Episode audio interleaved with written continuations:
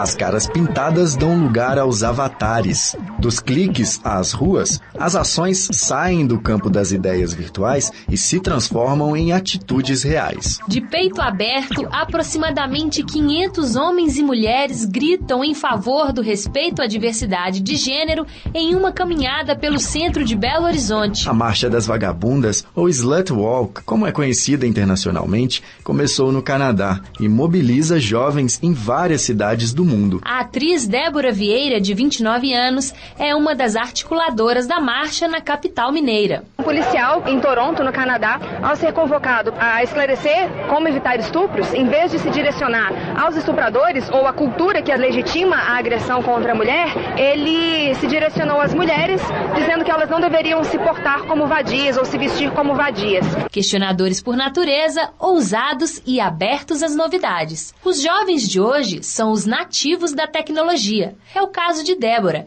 que só conseguiu organizar a marcha com o uso da internet. A gente conseguiu convocar pessoas de uma maneira bastante espontânea, porque uma pessoa convida os seus 200 amigos e esses 200 amigos também podem vir a convocar os seus respectivos amigos. Eu não conhecia as articuladoras da marcha até o dia de hoje. O Brasil é o quinto país com o maior número de pessoas conectadas à internet. São aproximadamente 74 milhões de usuários, segundo dados do Ibope Nielsen, de março deste ano. Deste total, 42 milhões são jovens com até 30 anos. E é neste cenário que a força das redes sociais se destaca. Elas são utilizadas por 87% dos internautas brasileiros. É o caso de Andreu Costa, de 21 anos, estudante de comunicação social, morador da cidade do Rio de Janeiro.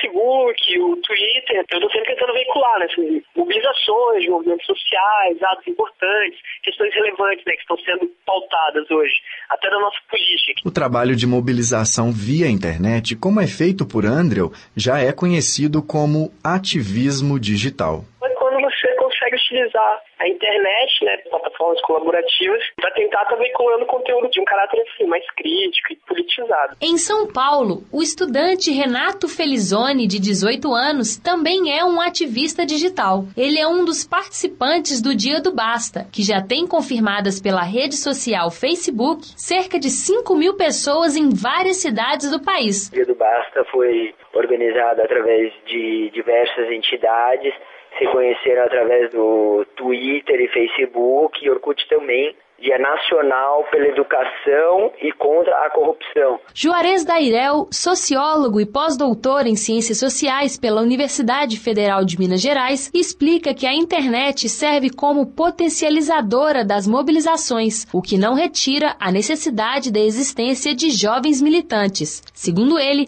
o ativismo digital é uma redescoberta da rua como espaço de expressão. O pesquisador ainda explica que o uso da internet com este fim mobilizador faz parte de uma das características do jovem que nasceu na sociedade da informação. Eles se sentirem coautores com capacidade de intervenção no contexto social. E o fato de ser por internet, isso não, não dá menos valia.